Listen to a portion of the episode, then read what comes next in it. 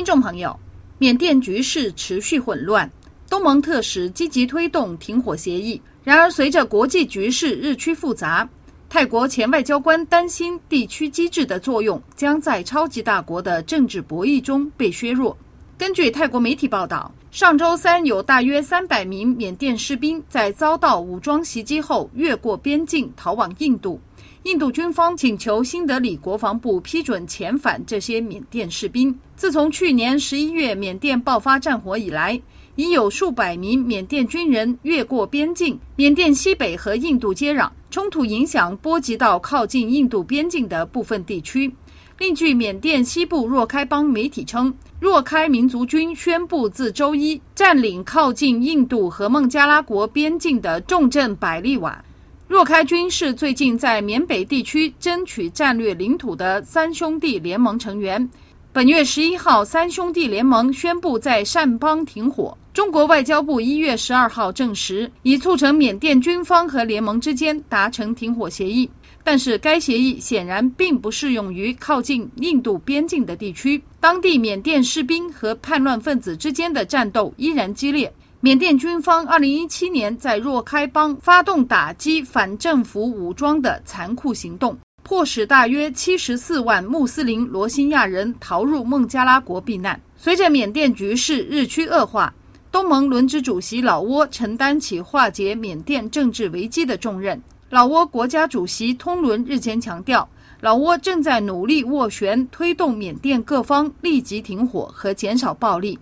据透露，老挝委任的东盟缅甸问题特使阿科伦一月十号赴缅甸考察期间，不仅跟敏昂莱进行磋商，同时还跟来自七个民族的代表讨论了关于停火的问题。这是自二零二一年二月一号以来，东盟特使和少数民族武装之间的第一次会谈。泰国媒体报道，此前各方预期二零二四年老挝接任东盟轮值主席后。缅甸政治危机将会朝着积极的方向发展。老挝对缅甸军政府和反军政府团体均采取宽容态度以及更为和解的立场。这跟前任东道主印尼和文莱截然不同，后两者因罗兴亚人问题而对缅甸军政府持严厉批评态度。由反对政变的活动家和政客组成的缅甸民族团结政府，以及后来成立的人民国防军，呼吁跟缅甸特使对话。这一缅甸影子政府获得了欧盟的认可，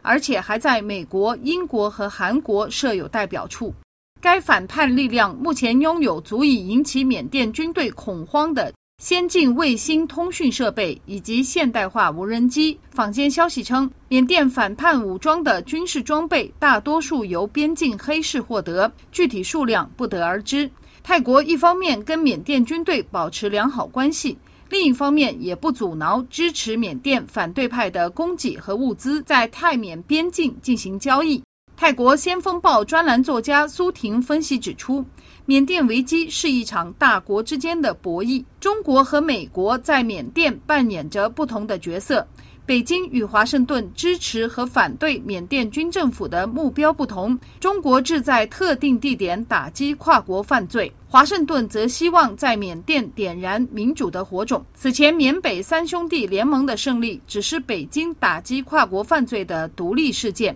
这与反对缅甸军政府夺取政权的民运活动以及争取实现民主自由的战争毫无关系。根据《泰民族报》刊登一篇援引缅甸问题专家发表在《外交学者》杂志的文章，标题为《为何美国有必要支持缅甸反对派》。内容称，随着反对派势力的推进，缅甸军事独裁政权已经摇摇欲坠。如果美国再提供一点支持，将有利于打击缅甸军事独裁政权更快垮台，帮助缅甸更快恢复民主。莫里斯认为，如果美国支持缅甸反对派，将使美国在竞争对手中国的较量中获得巨大的战略优势。夏威夷亚太安全研究中心缅甸裔美国学者米米温伯德同样指出，缅甸是美国最大的战略盲点。泰国学者兼外交部长苏拉查分析当前国际形势指出，当今世界战火纷飞，朝鲜半岛、南海争端、台海冲突等许多脆弱的热点地区位于亚洲，眼前发生在周边的事情与世界舞台息息相关，